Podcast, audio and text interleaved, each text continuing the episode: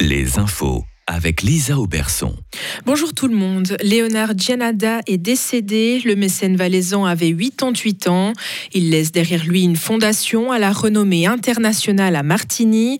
Elle a entre autres exposé des œuvres d'illustres artistes comme Picasso, Van Gogh ou encore Rodin. En 2018, Léonard Gianada annonçait publiquement se battre contre le cancer. Le temps presse pour le nouveau secrétariat d'État à la politique de sécurité. Il cherche toujours son futur patron qui doit prendre ses fonctions le 1er janvier 2024.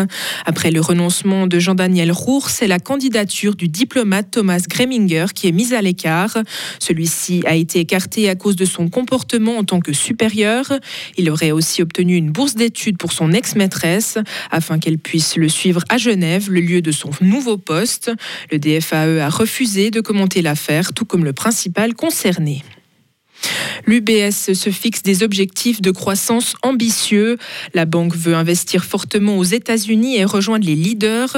C'est ce que déclare son responsable de gestion de fortune.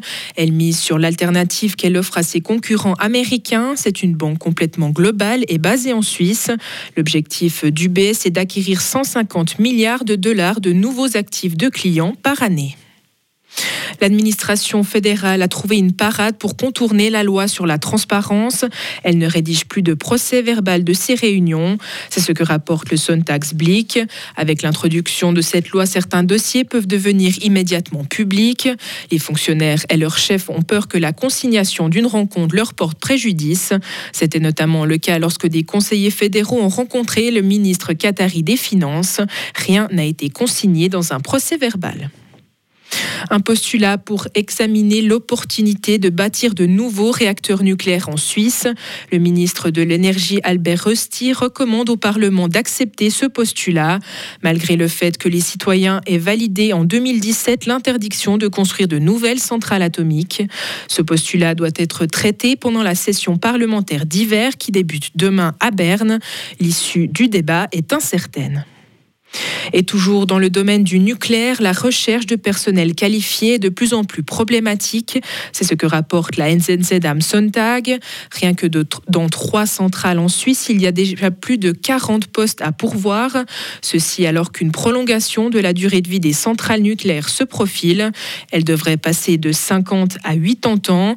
L'Agence internationale de l'énergie appelle les autorités à promouvoir la formation d'une main-d'œuvre qualifiée.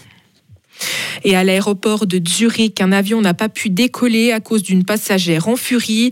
Le vol devait relier Zurich à Belgrade vendredi en fin de journée, mais une passagère ne s'est pas conformée aux consignes du personnel de bord.